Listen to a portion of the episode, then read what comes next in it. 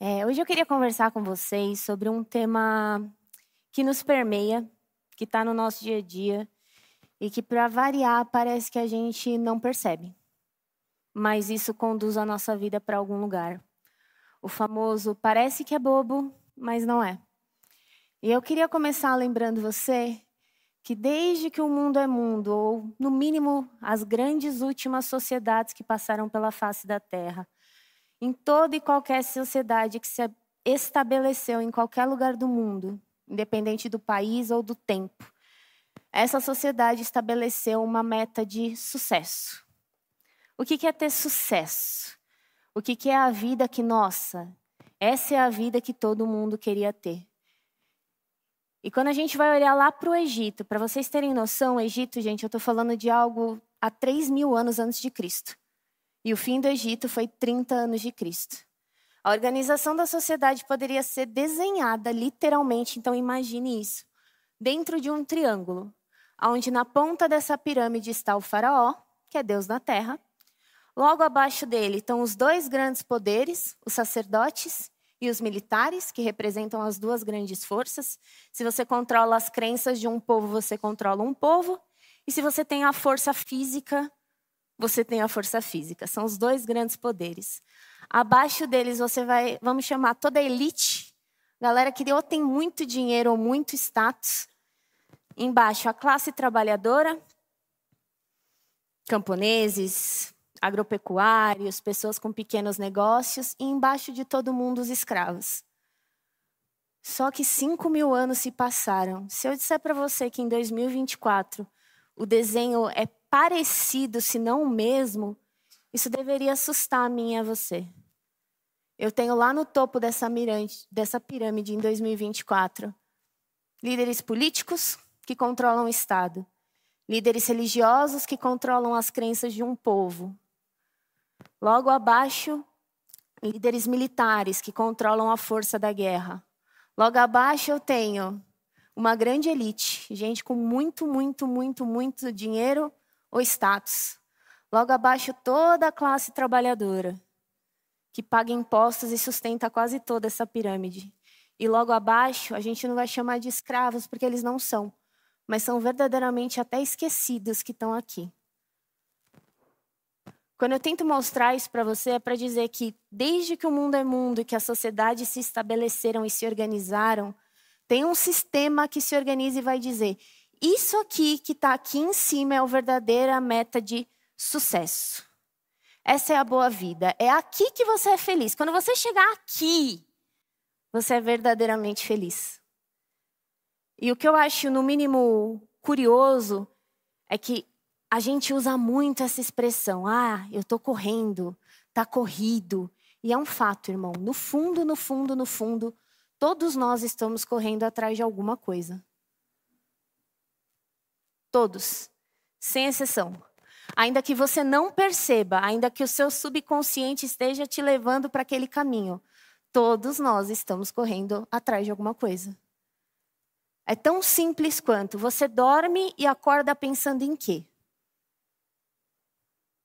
Você acorda para quê? É desse caminho do que um pouco do que a gente vai conversar hoje. E aí quando eu pergunto para você muito, muito, muito profundamente, não é só a primeira resposta que vier na sua mente. Você está correndo atrás de quê? Se ninguém fosse ouvir o que você está respondendo, se ninguém fosse saber, se fosse você e uma folha de papel, o que, que você colocaria lá? E essa pergunta é tão séria, mas tão séria, porque ela está diretamente correlacionada ao que você vai desejar de Deus. Existem duas grandes perguntas que estão conectadas. O que você quer da vida? O que você quer de Deus? E automaticamente o que você quer dessa vida, você vai projetar expectativas em Deus. Quase no nível, se eu tiver que criar um Deus para atender todos os meus desejos, eu crio esse Deus na minha cabeça. Se eu tiver que criar um Deus para que uma for, para acreditar que uma força sobrenatural virado além vai realizar esses desejos, eu crio. E tendo dito isso a vocês, eu queria que você abrisse no Evangelho de João, capítulo 11, que vai falar sobre a morte de Lázaro. Diz assim: Ora, havia um certo homem enfermo chamado Lázaro de Betânia, da aldeia de Maria e de sua irmã Marta. Ela era aquela Maria que ungiu o Senhor com unguento e secou os seus pés com os seus cabelos, cujo irmão Lázaro estava enfermo. Portanto, suas irmãs enviaram até ele, dizendo: Senhor, eis que está enfermo aquele que tu amas. Nessa passagem, gente, para quem não tem esse contexto, Jesus era verdadeiramente amigo de Lázaro, Marta e Maria, de frequentar a casa. E Lázaro está doente, e as suas irmãs mandam um texto até um pouco apelativo, emocional. Aquele que você ama está doente. É um pedido de socorro. Quando a gente desce mais um pouco, no versículo 6. Ouvindo, pois, que ele estava enfermo, ficou ainda nos dois dias no lugar onde estava. Gente, Jesus não saiu correndo de onde estava para ir atrás de Lázaro. Ele permaneceu lá e foi fazer o que precisava ser feito. Só que de onde ele estava em Jerusalém até Judéia eram mais dois dias de caminhada. Na prática, quando Jesus chegou lá, na expectativa de Marta, Maria e de todo o povo, é como se ele tivesse quatro dias atrasado.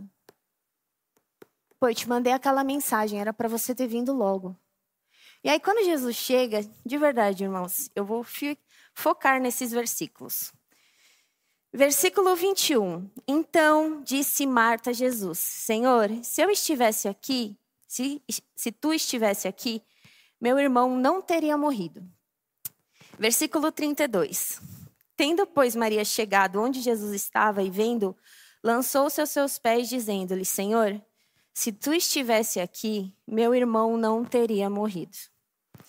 E vem o versículo 37. E alguns deles disseram: Não podia esse homem que abriu os olhos ao cego fazer também com que este homem não tivesse morrido? Gente, está todo mundo frustrado com Jesus. É como se eu estou um tempão sem te ver, eu te pedir socorro, você chega e a primeira coisa que eu falo na sua cara é: se você tivesse aqui, aquilo não teria acontecido. Existem uma série de expectativas sobre a pessoa de Jesus, sobre o que ele deveria ter feito, sobre quando ele deveria ter chegado, e essas expectativas não foram correspondidas. E aí eu pergunto muito genuinamente: Marta, Maria e o povo, é eu e você. Porque não te parece notório e comum quantas e quantas vezes na nossa vida acontece uma situação, a gente olha para Jesus e diz: se você tivesse feito aquilo que eu pedi, eu não estava passando isso agora, Jesus. Um caminhão. Um caminhão de expectativas e dos meus desejos que eu projeto em Jesus e simplesmente espero que Ele me atenda completamente, inclusive no momento que eu quero. Eu estou contando isso para vocês porque existe fora de nós, irmãos, uma força, um monte de informação sendo disseminada sobre nós a todo tempo nessa construção de sociedade, que quer de qualquer maneira lançar ideias e sementes na sua mente e no seu coração para te induzir a um caminho. Persiga aquilo. Aquilo ali é alegria. Aquilo ali é felicidade. Quando você chegar lá, quando você for aquilo, e que quer te conduzir por um caminho. E aí a gente deixa isso entrar dentro da gente e vai viver um tipo de vida e cria expectativas que a gente despeja isso em Jesus e acaba fazendo uma das coisas mais tristes que como os cristãos a gente poderia fazer. A gente pega Deus Deus, todo amor, todo perdão, toda misericórdia, que está acima do tempo cronológico, o que era, o que é e o que há de vir, o alfa, o ômega, o que existe antes de tudo e depois. Tudo existe nele, tudo está nele, ele se faz homem e vem. Um que é três, em comunhão com o Espírito Pai, em perfeita harmonia e aliança. A gente pega Deus, que nos ama absurdamente, não desiste, persegue, insiste, e a gente reduz a isso. É isso que eu quero da vida, é isso que eu quero de Deus. Eu pego Deus e reduzo a isso. E de repente, irmãos, eu faço da minha relação com Deus duas coisas: um muro das lamentações e um mural de pedidos. Sabe aquele amigo que só aparece quando quer te pedir alguma coisa? Prazer, às vezes você é, você é esse amigo com Jesus. Sabe aquele amigo que só aparece para reclamar? Você fala, putz, lá vou eu, vamos lá, vamos lá. Às vezes é você esse amigo com Jesus. E é triste porque a gente pega uma experiência cósmica que está para além do tempo da história e a gente reduz a nada.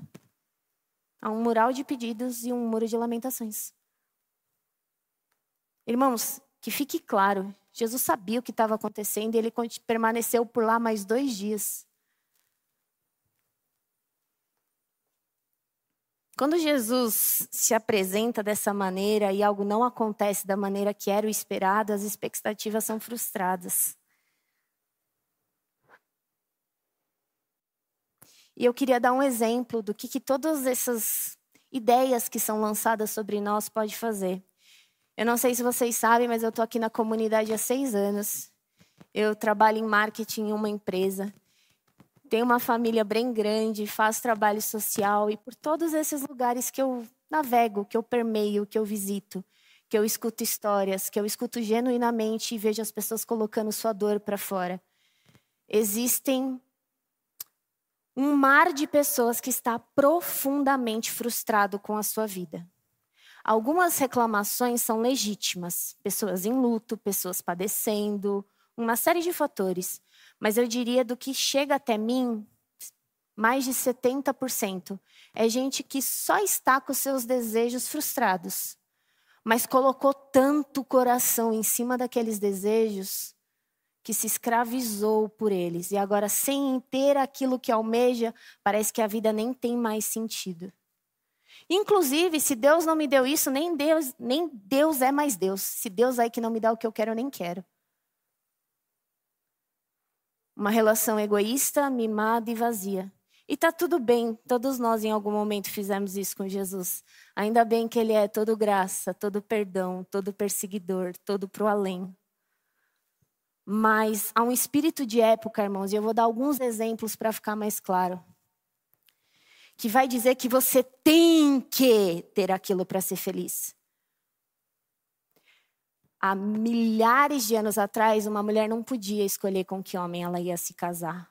Um casamento era um acordo, era um negócio. Não faz nem 100 anos que uma mulher pode escolher com quem vai casar. Só que ao invés da gente se alegrar e ver o verdadeiro milagre dessa história, eu vou casar com o grande amor da minha vida. As pessoas vão se escravizando em espírito de época. O que seria isso? Tem que ter aquela festa, tem que ter o bem casado, tem que. E aí, sem perceber, vai tirando o coração da coisa mais bonita, que é eu vou casar com o grande amor da minha vida, e se escraviza em padrões sociais. Tem que ter o pré-wedding, tem que ter o chá de não sei o quê, tem que, tem que. Irmãos, veja bem, não há problema nenhum em você fazer tudo isso. Pode fazer. O problema é se escravizar. Se eu não tenho aquilo, nem mais alegria eu não tenho. Eu preciso daquilo para ser feliz. E eu te pergunto: quem disse? Quando você vai ter um filho, é a mesma coisa. Tem que ter aquele chá, tem que ter aquele enxoval, tem que ter aquela colher que custa 4 mil reais. E aí eu penso, mas gente, dois mil depois de Cristo, como que todas as mulheres que passaram na face da terra deram papá pro neném? Não era com uma colher normal? Sabe por quê, irmãos? Existe uma indústria. E se você não acorda desse estalo, você é só mais um escravo da indústria. O milagre é casar com você ama. O milagre é estar com seu marido. O milagre é estar com seu filho no colo. O milagre é estar caminhando viva, respirando e com saúde. O milagre é outro, irmão. O milagre já está acontecendo e a gente não vê, porque se torna escravo de padrões, Deixa essas benditas redes sociais e consumir, consumir, consumir. O chá revelação que estoura fogos na lenda, blogueira XPTO, nananana. E vai se escravizando nesses desejos, nesses padrões. Ficou mais claro com os meus exemplos? E aí, uma das belezas é que quando Jesus está falando com Maria, perdão, Marta, ele diz assim: Teu irmão há de ressuscitar. E Marta responde: Eu sei que há de ressuscitar na ressurreição do último dia. Disse-lhe Jesus: Eu sou a ressurreição e a vida. Quem crê em mim, ainda que esteja morto, ele viverá. E todo aquele que vive e crê em mim nunca morrerás.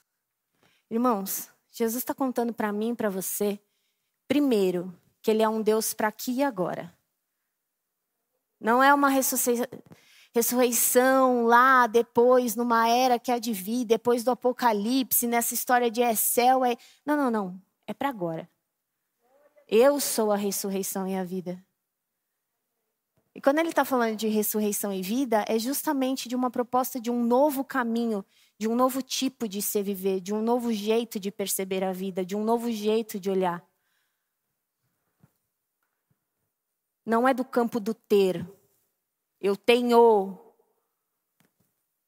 É do campo do eterno. É do eu sou. É do quem eu me torno seguindo a Jesus. É de quais valores estão para além do que o dinheiro nunca vai comprar.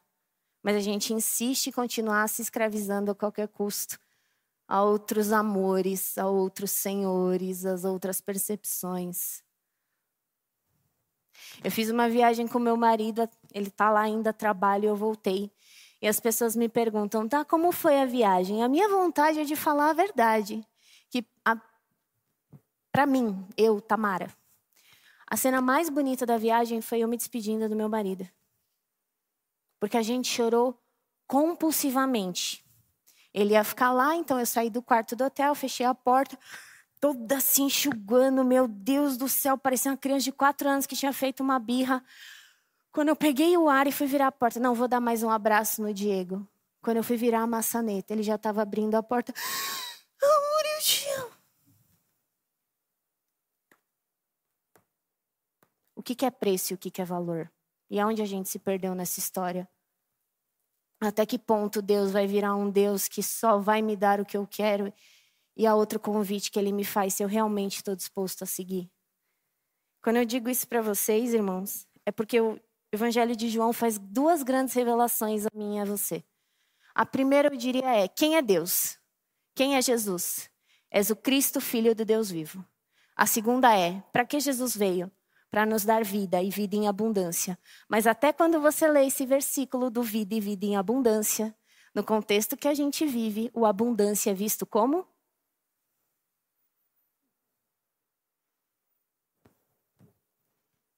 E veja, veja bem, irmãos, não tem problema nenhum, eu quero muito reforçar isso. Você pode fazer uma oração de pedido. O problema é se a sua vida com Jesus é só oração de pedido. Você está fazendo dele um gênio da lâmpada. Você pode chorar a Jesus as, as suas dores, mas se só isso você faz, você está fazendo dele um muro das lamentações. Você pode querer uma casa para sua família, ter um carro para se locomover, o problema é você estar frustrado porque o seu carro é bom, o seu carro funciona, mas você, você está genuinamente frustrado porque você quer o carro do ano. E as pessoas têm entrado tanto nessa noia, nesse mergulho, nesse profundo desejo, eu quero. Estão dizendo para mim lá fora que eu quero. Eu nem percebi que isso está vindo de fora para dentro, mas eu estou deixando entrar em mim. E se escraviza. Se Jesus veio para dar vida e vindo em abundância, não é para você ser um escravo de padrão, de gente, de dinheiro, de perfil. O problema está nos excessos. O problema é quando eu já não sei mais por que eu faço o que faço. Por que você trabalha? Ah, porque eu preciso de dinheiro. Você pode até não trabalhar com o que você sonhou um dia, mas um cristão, alguém que está genuinamente seguindo a Jesus, sabe que acorda e aonde ele vai, ele tem a oportunidade de criar e trazer o reino de Deus para aquele lugar aqui e agora. Se você me perguntasse, Tamara, qual foi o melhor momento da sua semana essa semana? Eu diria que foi ontem. Na correria e insanidade que é meu trabalho, eu consegui honrar com todas as agendas e de tarde eu consegui cuidar de duas pessoas que estão sofrendo muito no time. com uma hora e meia de conversa e com a outra uma hora e meia de conversa. Fala suas dores, o que está acontecendo, põe para fora, chora, se acalmou, vamos organizar sua pauta, vamos estruturar o que, que eu vou negociar a prazo. E a pessoa entra na sala de um jeito e sai na sala de outro. E eu estava trabalhando. Mas eu estava servindo as minhas subordinadas. Foi de verdade o meu melhor momento da semana. Eu não trabalho porque eu quero, a qualquer custo, um dinheiro. Jesus vem e apresenta uma nova perspectiva. E aí, em João 10, um capítulo antes, quando ele diz: Eu venho para que tenham vida e vida em abundância, ele está falando desse tipo de vida. Desse tipo de vida onde o Espírito Santo vem e faz por mim o que eu não posso fazer. Se você perguntar para uma pessoa de 2024 a ela, o que você quer da sua vida? Provavelmente ela vai responder: Eu quero ser feliz. Se você perguntar para uma pessoa o que você deseja para o seu filho, eu desejo que o meu filho seja feliz. E aí, com tudo isso que acontece no nosso exterior, no mundo, vão dizer que a felicidade está lá. Está no carro, está na casa, está na festa, está na. Está. Ela está lá. E aí você fica correndo igual um doido atrás dela. Só que a Bíblia ensina para mim e para você outra coisa, que é muito diferente. Ela vai dizer que a alegria é fruto do espírito, e isso muda tudo. O fruto do espírito é amor, bondade, benignidade, alegria, mansidão, fé, domínio próprio. Enquanto a gente está fazendo Deus de um mero mural de lamentações e atendedor de pedido, ele está fazendo outro convite a mim e a você. Não estou prometendo que eu vou atender todas as suas expectativas. Estou te convidando num caminho no qual você se torna o ser humano que você foi feito para ser. Nessa jornada, quem está com você e te guia é o próprio Espírito que estava sobre mim. É um convite de outra ordem. É um convite que está te falando: sai desse mundinho só sobre o eu e vem para o nós. No servir, no amar, no caminhar, no se importar, no voltar a perceber o outro, a perceber a si mesmo. Irmãos, eu atendo muitas mulheres em crise em casamento, mas muitas mesmo. Infelizmente. E é impressionante o quanto quando a gente está completamente prostrado, prostrado mesmo, bitolado em adoração, perseguindo uma coisa material, a gente se aliena de tudo que tem ao redor. A ponto dos relatos muitas vezes são parecidos. Eu durmo do lado do meu marido e ele nem consegue ver que eu estou adoecendo emocionalmente. Você entra em outra frequência, outra alienação, não dá para ver nada nem ninguém. Só o seu foco, só o que você quer, só o seu eu. E Jesus está falando: sai disso e vem. Aonde tem o outro, onde o outro importa, aonde é sobre o nós, num caminho de transformação. Poxa, tá, mas se eu colher esse caminho aí, talvez eu vou ter mais prejuízo do que lucro. Talvez. Mas talvez você finalmente encontre a alegria que você procurou desesperadamente em outro lugar e descobriu que ela estava no caminho da comunhão com o Espírito. Que ela era um fruto e não um lugar onde você chega e pega. Se a sociedade vai dizer que ser feliz e bem-sucedido é ter muito dinheiro, muito status, muita fama e muito poder, olha para as pessoas que já alcançaram isso. Teve um cantor mexicano, tem uma série na Netflix sobre ele e eu não não segui, não acompanhei, eu só vi o trailer. E disse uma frase que nunca mais saiu da minha cabeça. Eu fiz isso há uns três anos atrás, tá? Ele disse assim: Eu cheguei no topo. E o topo é triste sozinho. Nunca foi sobre ser o melhor, acima de tudo e todos e virar um Deus em vida, mas sobre se humanizar sobre estar num caminho onde a gente vai junto, onde as coisas que me controlavam já não me controlam mais, eu já não sou mais um escravo, eu tenho vida e vida em abundância. E é uma vida do tipo de vida de Deus. Sabe, irmãos? Toda essa história é para chegar aqui no final e te fazer um convite na prática. Dizem que no Brasil o ano começa depois que o carnaval passa, não é? Então tá bom. Você por acaso fez a sua lista de metas e sonhos de 2024? Caso você tenha feito, e se você não fez, eu recomendo que você faça. Tá todo mundo correndo atrás de alguma coisa, consciente ou inconscientemente. Que pelo menos você faça isso de maneira consciente. E eu te faço dois convites. Que se você já escreveu essa lista, você revisite essa lista. E olhe para dentro de você e se pergunte: eu acordo e vou dormir pensando no quê? O meu sonho é o quê? E se você encontrar alguma coisa que você não gostou muito, coloca no papel.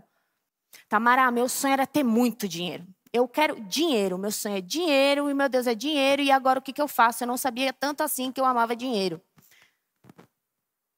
Mas pelo menos seja honesto consigo mesmo, meu irmão. Às vezes a gente diz que ama uma coisa e está amando outra. Coloca na lista de papel as suas metas e sonhos do ano. E aí, se você encontrar mais itens do material, do ter, do possuir, do quando eu chegar lá eu vou ter alegria, eu te convido a recalibrar elas. Vamos colocar metas do ser? E aí você convida o Espírito Santo para essa jornada. E isso muda tudo, irmãos. Tudo, tudo, tudo, tudo, tudo, tudo. Eu falo isso não é de ouvir as histórias dos outros com Jesus, mas é de andar com Jesus. Eu era a pior. Eu vou repetir para você. Eu era a pior. A mais brava, mais estourada, mais intolerante, mais preconceituosa, mais religiosa, mais brava, mais inflexível, mais oito ou oitenta que você possa imaginar. Aí um dia, me apresentaram Jesus que me amava, que me perdoava, que não estava bravo comigo, que me perseguia em amor, que insistia. E eu abracei esse Jesus como bode salva-vida da minha vida. E nunca mais larguei. E o Espírito fez em mim o que nem 100 anos de terapia faria. A Tamara morreu e outra Tamara nasceu. E é uma coisa que, da força do meu braço, eu não faria sozinha, irmãos. Não dá para você ser completamente brava, estourada, intolerante, preconceituosa e do nada. Em pouco tempo, em um espaço de nenhum ano, as pessoas olharem para você e falar: eu, não, eu nem sei mais quem é essa menina. A própria família, que é quem mais conhece a gente, fala: olha, eu comecei nessa igreja, porque quando eu vi o jeito que você mudou, eu falei: gente do céu, é de outra ordem. E aí a alegria que você estava desesperado, desesperado caçando, de repente você achou. E não está numa coisa. Você começa a perceber, porque você para de ser um louco, noiado, bitolado, em meta, em algo só para você. A vida faz assim. A alegria está em dar tchau para o meu marido e ver que ele me anda profundamente. A alegria está em ir para o trabalho e conseguir cuidar de meninas que os últimos oito gestores, oito, foram mandados embora por ombudsman, assédio e todos os problemas que vocês possam imaginar. Elas estão quatro anos padecendo naquela empresa. O melhor momento da minha vida ou da semana, a alegria está tá dentro de um carro e agradecer. Poxa, Jesus, obrigada. Hoje eu simplesmente acordei. Eu não sou mais escrava do alegria tá lá. Vai chegar lá, vai ficar lá. Eu estava comentando que o Fia ali atrás tem uma música que eu canto todos os dias de manhã. Eu me ajoelho e eu começo a chorar e eu não sei como Jesus me aguenta. Porque o Alessandro Vilas Boas vai cantar assim. E eu não vou cantar para vocês, irmãos. Eu não tenho essa audácia. Mas é grande o amor que me salvou de mim. Eu canto isso todos os dias.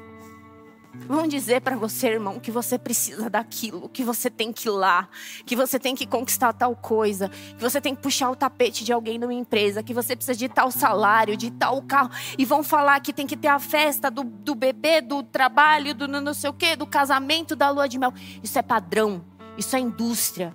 Tem uma indústria que está desesperada atrás de qualquer dinheiro que ela possa arrancar de você. A beleza está no caminho e está em com quem vai com você. Essa vida em abundância é do caminho do Espírito, irmão. Ou a gente abre os nossos olhos para o que Jesus veio ensinar, ou a gente vai continuar triste de verdade.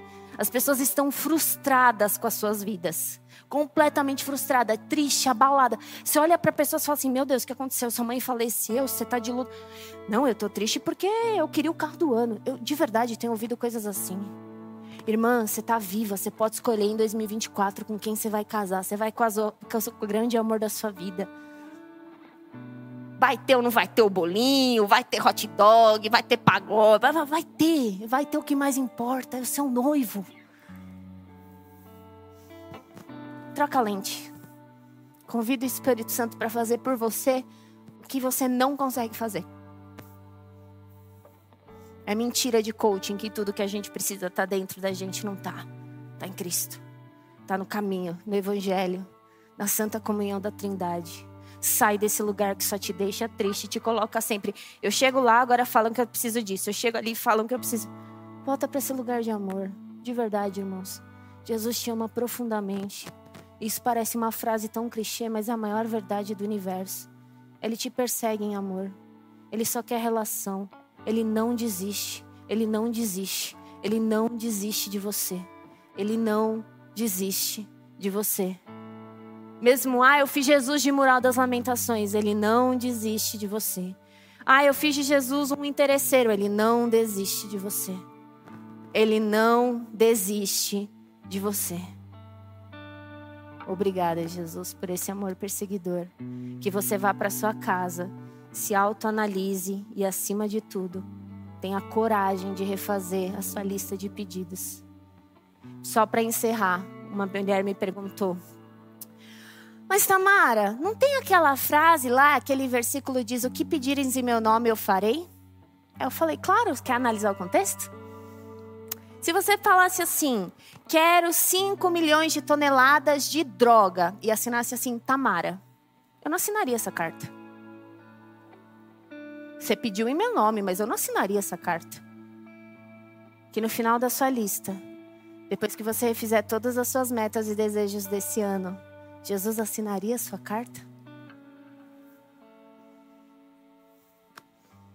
Essa é minha oração por vocês, por amor. Que a gente não caia no espírito do mundo que só vai entristecer a gente dizer que nunca tá bom e nada é suficiente.